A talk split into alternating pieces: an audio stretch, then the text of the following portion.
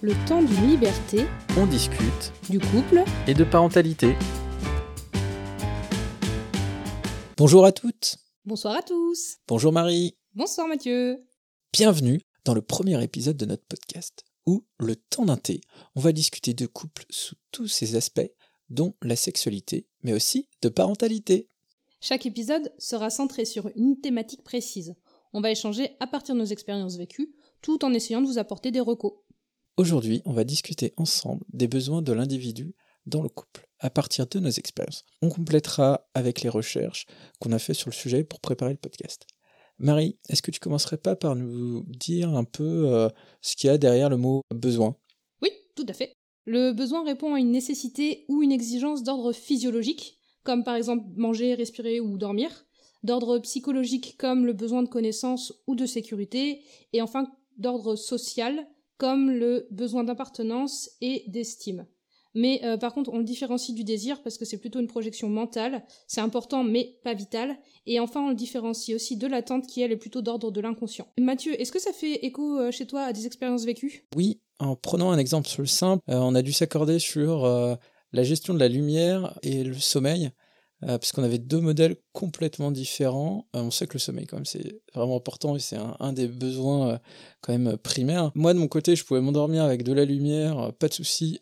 Mais le matin, euh, il fallait qu'il fasse nuit noire, sinon je me réveillais aux aurores. Et ma compagne, du coup, inversement. Ben, on a dû en, en parler parce que ça a pu générer un, peu- un peu de tension. euh, Et du coup, comment vous avez communiqué au- autour de ça? On a échangé du coup sur, sur nos besoins et les conditions euh, pour dormir. Donc euh, chacun a, mis en, avant ses contraintes et on a essayé de trouver des solutions bah, pour que le besoin de chacun soit, euh, soit comblé. En tout cas, les, les conditions pour que le besoin de chacun soit, soit comblé. C'est-à-dire que bah, du coup, euh, je m'endorme plus forcément avec un écran ou, avec de la lumière qui tourne, un film, tout ça, mais plutôt avec des audios et on devait du coup fermer les volets pour que le matin il n'y ait plus de lumière et que chacun puisse dormir. Ça a été une des premières euh, discordes, en tout cas dans notre couple, et euh, on a été confronté à la communication euh, plutôt intéressant. En tout cas, ça, ça a mis en place euh, aussi notre mode de communication et notre mode de résolution des, des soucis. Ah, C'est intéressant. Toi, Marie, du coup, est-ce que tu as d'autres d'autres choses autour des besoins que tu voudrais, tu voudrais changer ouais, je peux. Moi, j'ai. je pense qu'un des plus gros besoins que j'ai dans une relation de couple, euh, de manière générale, c'est le besoin d'être rassuré dans la relation.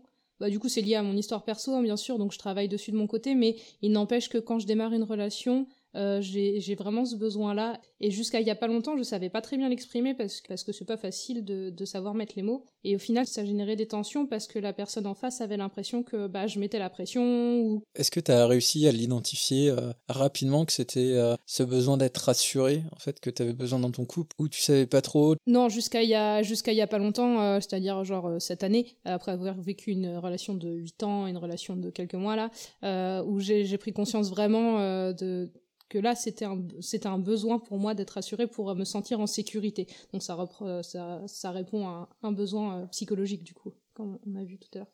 Et et pour moi, pour avoir un environnement sécure, voilà, j'ai ce besoin-là. Après, euh, j'ai aussi appris que bah, l'autre n'a pas forcément la possibilité de répondre à ce besoin tout le temps. Et du coup, euh, c'est aussi communiquer avec l'autre pour se dire, ok, cette euh, réaction-là, ça n'engendre pas forcément une peur chez moi parce qu'elle est normale, elle est dans son comportement. Et donc, j'ai moins ce besoin d'être rassurée parce que je sais que c'est ok. Je sais pas si c'est clair ce que je raconte. Ouais, carrément. carrément, carrément. Et euh, comment tu as réussi, du coup, à, à le verbaliser Parce que euh, besoin d'être rassuré, euh, c'est c'est pas force, c'est pas très simple à, à verbaliser ce besoin qui est forcément mêlé à des émotions. Je le dis tout simplement. Euh, J'explique que j'ai un passif, une histoire qui fait que j'ai ce besoin-là et j'explique pourquoi. Dans, dans ma relation actuelle, en tout cas, la personne en face, elle a, elle a compris. Et en fait, bah, ça simplifie les choses et du coup, des fois, je, je lui dis que bah là, euh, je, je, dis, je dis ça ou je demande ça parce que j'ai ce besoin d'être rassurée. Et du coup, euh, mais que du coup, je peux entendre que la personne n'est pas disponible à ce moment-là pour le faire et qu'on peut en parler plus tard ou un truc comme ça. Voilà. C'est aussi euh, permettre de temporiser les choses si euh, la personne en face n'est pas, est pas disponible au moment où moi j'ai besoin. Et du coup, c'est aussi apprendre à lâcher prise. Quand tu l'as exprimé euh, les premières fois et que c'était pas forcément euh, entendu, qu'est-ce que ça générait en toi euh, Et ben du coup, ça générait un sentiment d'insécurité, des angoisses forcément. Et au final, si c'est pas si c'est pas du tout entendu, ça finit par provoquer un, éloignement, je crois. Ok. C'est hyper intéressant du coup de, de comprendre aussi euh, tes modes de fonctionnement et euh, du coup j'imagine que donc il y avait aussi forcément du non-verbal. Euh. Ça dépend de à quel point je suis dans le besoin d'être assurée. C'est-à-dire que si c'est pas si ça traîne et que j'ai un sentiment de sécurité qui arrive, là forcément le non-verbal il est plus fort. Il y a des signes d'angoisse, il peut y avoir des pleurs, enfin voilà, c'est ça peut être ça peut aller ça peut être aller très loin. Après Maintenant, je sais aussi euh, faire euh, plus attention ou en tout cas prendre plus de recul pour me dire euh, ok c'est pas grave pour l'instant et voilà essaye de pas paniquer. Pas facile et puis on voit ça plus tard Ouais, non. carrément pas facile le besoin d'être rassuré je pense que c'est lié aussi au sentiment d'attachement, ça peut être lié aussi à, l'abandon en fait. Oui, totalement, c'est une peur de l'abandon, clairement, oui. Oui, oui. Toi, tu as, as une autre expérience que tu veux nous partager du coup? Donc nous, on a, j'ai un besoin qui est un besoin commun avec ma compagne, en tout cas qu'on a qu'on a identifié en devenant parents. Euh, c'est euh, un besoin de liberté individuelle euh, lié à l'épanouissement, je pense, de l'individu en en tant qu'individu seul et pas en tant qu'individu parent ou individu amant. Avoir un temps sans mission, voilà, lié autour de la gestion des enfants, la gestion de la maison, mais juste un temps où on est libre de faire ce qu'on veut. C'est-à-dire autant du sport, voilà, des loisirs, et même rien faire si on a envie de faire la sieste, pas de problème. Le c'est un temps où il n'y a pas de jugement, où vraiment on est, on est libre. Je pense que cette soupape, en fait, euh, ça permet plusieurs choses. Ça permet euh, l'épanouissement euh, bah, de la personne en tant que telle, mais aussi de de prendre le temps et le temps de, de s'écouter soi-même, le temps de, de prendre soin de soi. Et c'est quand même hyper, hyper important pour bah, pour être un individu en, bonne santé, pouvoir prendre soin des autres. Oui, je comprends ce que tu veux dire. Ça fait, ça fait écho chez moi, euh, le père de mes enfants, avec lequel je ne suis plus du coup. Avant qu'on ait les enfants, c'était quelque chose qu'on arrivait à faire assez facilement, au final, se garder des temps chacun pour soi, où on n'était pas forcément ensemble.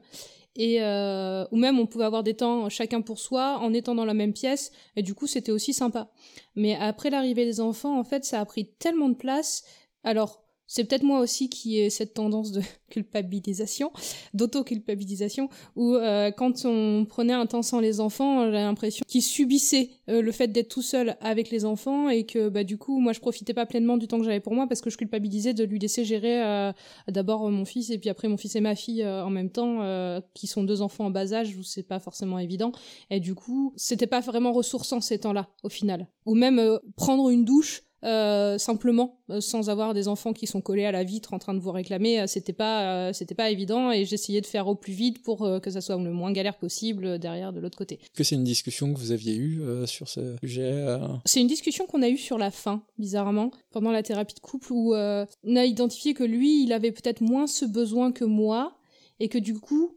ça crée un déséquilibre que moi je vivais mal en fait Ouais, c'est quelque chose que vous aviez, euh, ouais, vous aviez pas forcément posé et le fait de pas avoir posé, de pas avoir dit, euh, bah, chacun affirmait ses besoins justement par rapport à ça et du coup c'était ok euh, que si lui il n'en avait pas besoin mais que toi t'en avais besoin, bah, ça a généré cette cette culpabilité qui est la, la culpabilité qu'on retrouve chez pas mal de mamans. je crois ouais que c'est quelque chose d'assez général. J'ai l'impression que chez les papas sans vouloir ouais, généraliser complètement, mais en tout cas, moi, avec les pères avec qui j'ai discuté, euh, j'ai l'impression que c'est un peu moins, euh, quelque chose d'un peu moins ancré. Alors, peut-être que euh, c'est lié aussi à la société où la mère doit être la, la, personne omniprésente, tout le temps disponible pour ses... en charge du foyer. Ça, en charge du foyer, en charge des enfants. que le papa, déjà, si s'il aide, s'il donne un petit coup de main c'est déjà bien. Alors là, euh, là c'est quelque chose qu'on des mariés euh, rigoler parce que euh, c'est pas quelque chose qu'on défend en tout cas nous. ni l'un ni l'autre. Ni l'autre et c'est plutôt même même le contraire où voilà chaque parent doit avoir sa place, place plutôt équitable dans le foyer en fait. Trouver un équilibre. Pour rebondir là-dessus, euh, c'est là que ça semble essentiel en fait de d'exprimer ses besoins, chacun puisse l'entendre, puisse donner aussi entre guillemets son accord à la prise de temps. Alors là, parce qu'on est sur du temps, mais même sur d'autres besoins, je pense que Tout à fait. ça fonctionne de la même manière. Oui, la communication. Euh, au final, identifier ses besoins, c'est déjà important parce que ça permet de savoir euh, si on est dans un inconfort quel qu'il soit, pourquoi et qu'est-ce qu'on a besoin de faire pour sortir de cet inconfort. Et du coup, euh, une fois qu'on a identifié ça, aller le communiquer à l'autre, c'est essentiel parce que quand on est en couple, on fonctionne à deux, de fait, et donc si on communique pas, c'est pas entendu et ça peut générer des tensions et, euh, des incompréhensions surtout, qui peuvent mener à des disputes, etc., etc. Je lisais l'autre jour un article là où il parlait, qui parlait du couple et qui disait euh, que 1 plus 1 est pas égal à 2 mais à, 3. En fait, il y a une troisième entité, il y a chaque individu. Et le couple. Et là-dessus, c'est quand même hyper intéressant euh, de se dire, bah oui, effectivement, il y a le couple, des règles du jeu, des règles de fonctionnement. Pour que chacun puisse épanouir aussi dans le couple, euh, et ben la, la, communication, elle est là, elle est là pour, pour faire le lien et pour que chacun puisse se sentir bien et en tout cas pas se sentir dans un sentiment d'inconfort parce que certes il y a des situations qui sont qui sont inconfortables mais euh, mais si on communique et si on les exprime bah on peut les rendre un peu plus euh, acceptables. En tout cas chacun peut faire un effort entre guillemets pour que ça devienne plus acceptable. Ça me fait penser à une petite anecdote un petit truc autour du besoin aussi là, sur sur le ménage et sur le rangement. Je suis pas quelqu'un d'hyper carré sur le rangement mais il y a des zones dans la maison, je sais pas pourquoi, il faut qu'elles soient rangées. Mais c'est euh, c'est mon petit côté euh, maniaque, mais sur une zone. Voilà. Pourquoi, comment, euh, je sais pas, mais une petite déformation. Et, et du coup, comment faire comprendre que ça peut être le bordel dans, une, dans un endroit de la maison et que dans l'autre, il faut que ça soit, mais ultra clean. Euh, c'est pas simple. Et, euh, et, là encore, le fait de communiquer et de dire bah ouais en fait moi cet espace là, euh, s'il est pas rangé, et eh ben pas bien. Et euh, du coup, comment est-ce qu'on peut faire attention en fait à cet espace là Bah c'est c'est important aussi pour bien se sentir. Mais là voilà, L'exemple type, c'est que si on communique pas là-dessus et qu'on prend le comportement général, et eh ben la personne en face ou le membre, voilà, le membre de la famille, quel qu'il soit, peut pas comprendre que que cet endroit précis là, faut que ça soit rangé. Et après, on peut aussi travailler sur euh, bah, pourquoi il faut que ça soit rangé euh, à cet endroit-là. On peut, on peut faire un travail aussi en interne pour, euh, pour comprendre cette petite dose de maniaquerie genre, localisée. genre l'évier qui doit être absolument nickel à la fin de la vaisselle, par exemple. non mais je suis d'accord avec toi. Et en fait, je voulais juste rebondir sur ton idée de communication qui est, qui est essentielle. Et pour moi, en fait, c'est même la, ça va plus loin que ça, c'est même la base de mais toute relation, qu'elle soit d'ordre amoureuse, familiale, euh, fraternelle ou euh, avec les enfants, professionnelle, amicale, de manière générale, en fait, je crois que c'est juste important de mettre la communication au cœur des relations si on veut pouvoir avancer sans euh, incompréhension et malentendus et non-dits et choses qui peuvent générer des tensions et du coup faire des, sources de, de mal-être à terme. Après, il faut que la personne en face soit réceptive à ça, et ça, c'est pas toujours évident. Forcément. Mais euh, le fait de l'avoir au moins dit une fois, bah, de mm. pouvoir d'avoir euh, lancé, euh, lancé le truc, verbalisé, en fait, ça permet que même si la personne ne l'accepte pas forcément, elle l'ait entendu. Ça, ça semble quand même nécessaire en fait. Si on parle pas, bah, on est dans la compréhension et c'est difficile en fait. C'est un peu comme les nourrissons, voilà, qui pleurent des fois pour exprimer quelque chose et en tant que parent, bah, on comprend pas forcément pourquoi ils pleurent. Ça génère de la frustration. L'enfant est frustré, le, le, parent est frustré. Non, mais c'est euh, vrai qu'une relation sans communication, bah, c'est très très compliqué. Ouais. Un dernier besoin euh, que moi j'avais envie d'aborder, qui est, je pense, essentiel dans le couple, euh, c'est celui du maintien de la séduction. Où, où là, du coup, ça fait, je pense, appel aux besoins psychologique et social. Je pense que ça va chercher dans les deux. Euh, parce qu'il y a ce besoin d'appartenance à l'autre, etc., d'estime aussi, et en même temps un besoin de sécurité, ou c'est-à-dire que j'ai été dans une relation où une fois que la relation était installée, il y avait plus d'entretien du la séduction du couple et euh, comme si c'était acté la relation était actée et au final on a l'impression de bah de de plus suffisamment valoir le coup pour l'autre pour faire l'effort de, d'aller séduire. Je sais pas si c'est clair que la manière dont je le. Comme si t'étais plus l'amante entre guillemets. Mais euh, Si, mais plus l'amante à séduire. Alors qu'on sait que l'amour dans un couple, c'est comme une amitié avec des personnes. C'est quelque chose qui s'entretient. Il faut le nourrir. Et euh, pour moi, c'est important de le nourrir par cet aspect de séduction. Pas que ça, il y a aussi la tendresse, le quotidien, des petites choses mises en place, mais euh, cet aspect de la séduction. Alors, séduction, ça veut pas forcément dire dîner aux chandelles, euh, jolis vêtements, etc., etc. Hein. Séduction, ça peut être des post-it sur le frigo le matin avant de partir au travail. Enfin, ça passe par plein de choses. Euh. Est-ce que c'est pas de la tendresse un peu? Bah, je sais pas. Ça, ça, pour moi, ça fait partie de la séduction, la tendresse aussi. Hein. Voilà, séduire, c'est. C'est faire preuve d'attention à l'autre et de vouloir plaire à l'autre, d'avoir envie de plaire à l'autre plutôt que de vouloir. Et, euh, et c'est pareil, je pense que c'est important de le verbaliser et de le communiquer. Parce que sinon, l'autre va pas comprendre ce besoin si c'est pas verbalisé. Alors peut-être qu'il ou elle ressent le même besoin. Et dans ces cas-là, euh, bah, c'est chouette de pouvoir partager dessus et de se, voilà, de se caler. Mais, euh, mais ou peut-être que l'autre n'a pas ce même besoin, mais auquel cas, c'est important d'entendre les besoins de chacun. Et encore une fois, de s'accorder dessus pour trouver un, je vais dire un terrain d'entente, un consensus. c'est peut-être plus juste. Ouais. Je sais pas si Mathieu, tu veux rebondir euh, sur ça. Ouais, mais oui, je, en fait, je vois bien, je vois bien ce que tu veux dire. Le côté séduction, le côté euh, montrer à l'autre qu'il est important à nos yeux, quoi. Exactement. C'est ça. Après, euh, oui. Donc après, il y a une notion de valeur, oui, de comment on montre à l'autre qu'elle a de la valeur pour nous, et c'est ça, et que le système de valeur soit soit assez commun. Oui.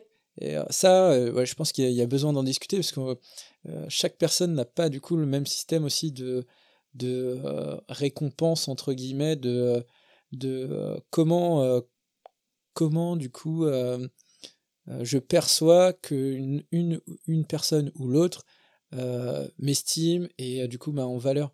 Et ça c'est aussi c'est aussi intéressant il y a des études il y a des études hein, qui, qui existent qui sont vraiment bien bien bien faites là-dessus sur en fonction du type de personne, potentiellement euh, quel, euh, quel fonctionnement euh, de récompense et en tout cas de reconnaissance, parce qu'on est aussi sur le côté de, de la reconnaissance, qui sont qui, de reconnaissance du coup qui, qui fonctionnent en fonction de l'individu. Mais c'est vrai que la, verbalisation là-dessus là est, nécessaire et essentielle, en tout cas de dire bah oui, moi, euh, bah, je sais que euh, si euh, tu veux me montrer que tu me plais, bah, tu peux aussi fonctionner comme ça. Et, et le fait de, d'en parler, c'est, c'est encore essentiel. Oui, c'est ça. Par exemple, quelqu'un qui va me dire que ce qui lui plaît c'est davantage mon intelligence que ma plastique je sais pas et ben du coup et ben du coup je vais davantage m'attacher à ses remarques autour de ça et moins forcément attendre enfin tu vois, euh, ça, ça dépend de ce que l'autre a, a comme valeur, ce que tu disais de. Euh, je sais pas quel terme utiliser, mais euh, ce qui ce qui regarde chez l'autre, entre guillemets. C'est ça, c'est. Qui ou elle regarde chez l'autre. Qui regarde et comment lui fonctionne sur. Euh, est-ce que c'est un cadeau, tu vois? Je pense qu'il y a des mmh. personnes. Euh, recevoir, un, recevoir un cadeau pour eux c'est important et donc du coup c'est c'est le côté c'est un peu circuit de la récompense quoi et, euh, et d'autres, euh, un petit compliment, une, euh, chacun a un fonctionnement un peu, un peu différent là-dessus. Et ça, ça fait écho au langage de l'amour. et mais je pense qu'on on y reviendra à un autre moment plus tard. Parce que c'est très intéressant et il y a énormément de choses à dire là-dessus. Mmh. Et pour rebondir sur ton expérience, il y a aussi le côté dans la sexualité. Mmh moment où, euh, où le, le dialogue n'est pas forcément euh, de mise, mais pour autant, euh, c'est quand, même, quand même essentiel parce que on peut plus se calquer sur le modèle d'il y a 20 ans, entre guillemets, où il y avait une recette qui marchait, qui était un peu dictée, entre guillemets, par la pornographie et, qui, et par le patriarcat par la même occasion. qui fonctionne, bah, si t'arrivais pas à prendre du plaisir comme ça, bah, c'était tant pis pour toi, entre guillemets. Hashtag la pénétration. Exactement. Là-dessus, je pense que euh, c'est hyper, hyper essentiel euh, d'en parler. Et on sait qu'en plus, la, voilà, la sexualité, ça fait, c'est un, un vrai besoin pas pour tout le monde, parce qu'il y a des personnes qui s'épanouissent aussi sans sexualité, hein, bien sûr. Mais pour pas mal de personnes, c'est important. Et pouvoir euh, parler de comment son corps il fonctionne. C'est ça, identifier ce que tu aimes, ce qui te met un peu plus mal à l'aise, comment tu aimes, et ne pas avoir peur de le dire en fait à l'autre parce que l'autre, ton partenaire ou ta partenaire, a priori, ce qu'ils ont envie, c'est que toi aussi tu prennes du plaisir. Donc euh, si t'oses pas dire que ça, ben ça te fait pas trop grand chose ou ça met plutôt mal à l'aise ou même que c'est douloureux, mais que ça, par contre, tu préférais que ça, ça te prenne du plaisir, euh, que ça te fait prendre du plaisir, pardon. Euh, bah ton partenaire il peut pas le deviner ou ta partenaire. Donc euh, effectivement, si tu verbalises pas, même si c'est pendant, c'est pas grave, c'est ok de s'arrêter, de prendre deux minutes pour euh, dire attention ça, ça me fait mal ou ça, ça ne va pas. Est-ce qu'on peut faire autrement? Moi j'aime bien ça aussi. Même et puis et puis bah il y a rien qui empêche de relancer après le moment, etc., etc. Euh, et au final, ça fait moins de malaise euh, pour les deux. Oui, oui, complètement. Et puis pour généraliser un peu, c'est vrai que euh, le besoin, il peut, il peut évoluer aussi au cours, au cours de sa vie et au cours du moment. Totalement. là, on prend l'exemple de la sexualité, mais c'est vrai qu'il y a des choses qui peuvent être hyper satisfaisante à un moment et puis il y a d'autres moments euh, pas du tout. Si on le fait euh, sans envie c'est pas pas forcément intéressant. Et les besoins du coup ils évoluent aussi euh. moi peut-être que dans 5 ans le petit coin qui est bien rangé que que j'aime bien qu'il soit nickel et eh ben peut-être que j'accepterai qu'il y, ait du bazar dessus et complètement ok. Rien que tel que de communiquer du coup sur ce sujet là pour dire bah oui maintenant j'ai plus besoin qu'il soit hyper rangé on peut on peut mettre plein de bazar dessus euh, et, je le vis bien quoi. Oui, et j'allais prendre en compte, enfin en exemple aussi le, besoin d'être assuré dont je parlais au début qui est peut-être même sûrement plus fort en début de relation qu'au bout de quelques mois voire années où les choses sont davantage installées où du coup il y a, y a moins ce cette peur et donc moins ce besoin et, euh, et, les choses euh, changent. Par contre, il y aura peut-être davantage du besoin de séduction parce que la séduction est très présente au début euh, du couple et puis au fil des années qui passent, et ben peut-être que c'est moins présent et donc le besoin va être plus fort à l'inverse. Et puis elle peut changer en fait. Là, on parlait du mode de récompense et tout à les manières. Oui, voilà, c'est ça. Ils peuvent évoluer avec le temps. Ils peuvent évoluer. Peut-être qu'au début c'était c'était aller faire un resto, se faire complimenter et, et c'est ok. Et puis D'autres moments, ce serait plus euh, juste consacrer un vrai moment à l'autre euh, sur un, massage, sur euh, passer, passer un vrai temps d'intimité.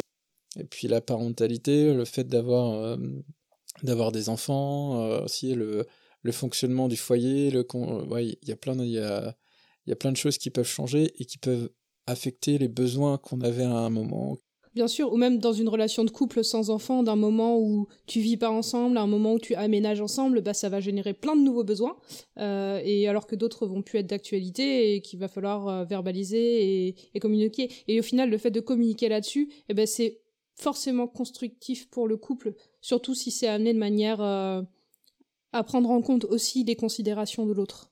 C'est-à-dire qu'on peut entendre que l'autre, euh, par exemple, n'est pas euh, OK pour euh, écouter sur le moment et a besoin, de, besoin de temps et on y revient plus tard, etc. je pense que dans la communication, on y reviendra peut-être à un autre moment aussi, mais c'est super important de temporiser.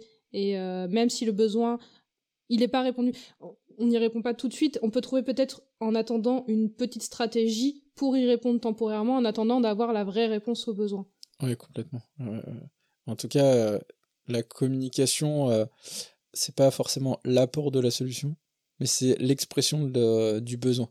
C'est ça, qui permet de réfléchir à une solution. Je pense que voilà, on a fait un peu le tour euh, euh, de, de, la question de manière globale. En résumé, très rapidement, c'est on a des besoins sur de multiples choses qui sont différents d'un individu à l'autre et la manière du coup de pouvoir y accéder, c'est d'un premier temps les identifier et après les communiquer euh, aux différentes personnes euh, qui sont concernées. Je, voulais rebondir sur l'identification des besoins parce qu'on n'en a pas trop trop parlé en soi. Euh, juste pour identifier un besoin, je pense qu'il c'est important d'écouter ce qui se passe à l'intérieur de soi, se dire ok quelle émotion je ressens, comment ça se manifeste dans mon corps et qu'est-ce qui provoque cette émotion et quel besoin du coup ça vient chercher et comment quelle stratégie j'aurais besoin de mettre en place pour répondre à ce besoin. Et une fois qu'on a identifié ça, comme ça, eh ben c'est plus facile de le verbaliser. Mais c'est vraiment important d'écouter ces émotions pour réussir à identifier le besoin qu'on a besoin de combler, je crois. Ouais, vaste sujet, hein, les émotions, encore, oui. encore euh, un sujet qui pourrait, qui pourrait être traité euh, lors d'un podcast euh, tout entier. Mais déjà, ça peut donner des pistes d'identification de, des besoins. Ça peut donner des pistes. Est-ce que toi, tu as des recommandations par rapport à tout ça? Moi, j'ai trois recos à vous faire partager. Euh, qui sont plutôt intéressantes. La première, c'est euh, des BD de Art Mela qui sont une trilogie qui s'appelle Émotion, enquête et mode d'emploi. Et euh, l'autrice, là, elle nous partage dans un format plutôt ludique et très bien vulgarisé qu'est-ce que c'est une émotion, comment on l'identifie, comment on voit ce qui la provoque, comment ça se passe à l'intérieur de nous et euh, à quoi ça correspond et qu'est-ce que ça engendre. Et elle, elle fait aussi des apports sur la communication et notamment la communication bienveillante avec, autrui, pardon. Et à partir de là, ben, ça, je, pense que ça peut aider euh, sur le parcours d'identification et de communication des besoins au sein du couple. Ma deuxième reco, euh, c'est une vidéo une petite vidéo sympa de, je sais pas si vous connaissez la chaîne Et tout le monde s'en fout. Généralement, c'est plutôt bien fait. Là encore, c'est euh, la définition du besoin d'une manière ludique et vulgarisée. Et ils expliquent plutôt bien comment, comment l'histoire de l'identification des besoins, notamment avec la pyramide de Maslow. Et ils identifient les besoins physiques, sociaux, psychologiques. Et ils ont dit une phrase que j'ai notée parce que je la trouvais vraiment intéressante.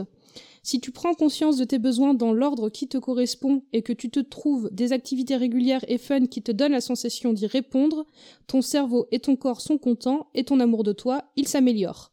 Voilà. Du coup, pour être bien avec soi, c'est important d'écouter ses besoins. Alors là, on parle plus de ses besoins soit en tant qu'individu que d'individu dans le couple, mais en tout cas, ça, peut se refléter aussi dans les besoins du couple.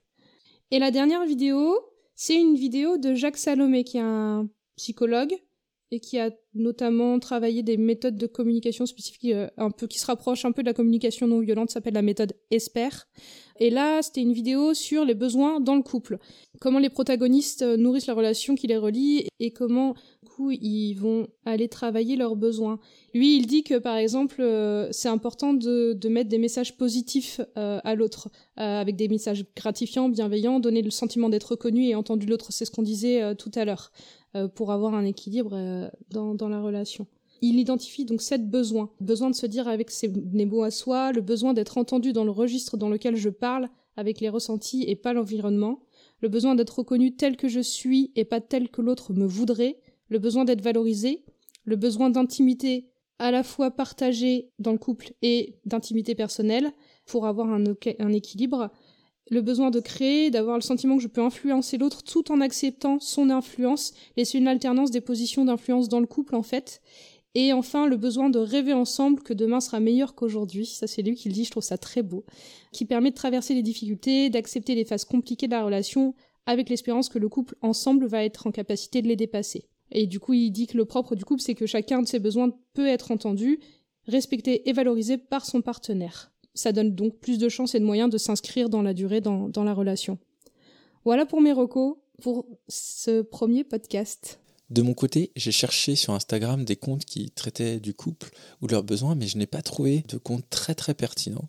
Par contre, j'ai trouvé des podcasts qui correspondaient plutôt au thème, comme euh, l'épisode 91 de la matrescence où Clémentine Sarlat échange avec son conjoint euh, sur euh, les changements et les déséquilibres qu'il y a eu dans leur couple dû à l'arrivée des enfants. Il y a aussi le cœur sur la table où Victor Toyon échange avec ses invités sur les relations amoureuses et le lien au couple. Et pour finir, Histoire de couple de Rocky, où on retrouve Fabrice Florent en co-animateur qui récolte des témoignages de couples. Euh, à l'heure actuelle, toutefois, il n'est plus mis à jour, mais il reste très pertinent. Vous pouvez nous retrouver sur notre compte Instagram, le temps d'une liberté, tout attaché, T-H-E à la fin. Ce podcast sortira à une fréquence d'une fois par mois. Le prochain épisode sera sur la libido. Alors n'hésitez pas à nous laisser vos expériences ou vos questions sur Instagram. On vous remercie toutes et tous d'être restés jusqu'à la fin de cet épisode. Et on est très fiers avec Marie de vous avoir présenté ce podcast. Ouais, on a super hâte de vous retrouver le mois prochain. Et en attendant, eh ben, n'hésitez pas à partager le podcast sur Insta, bien sûr, mais aussi sur Facebook, pourquoi pas par mail, dans vos boîtes aux lettres, par pigeon voyageur, à de cheval, à dos d'âne, ou dromadaire, pourquoi pas.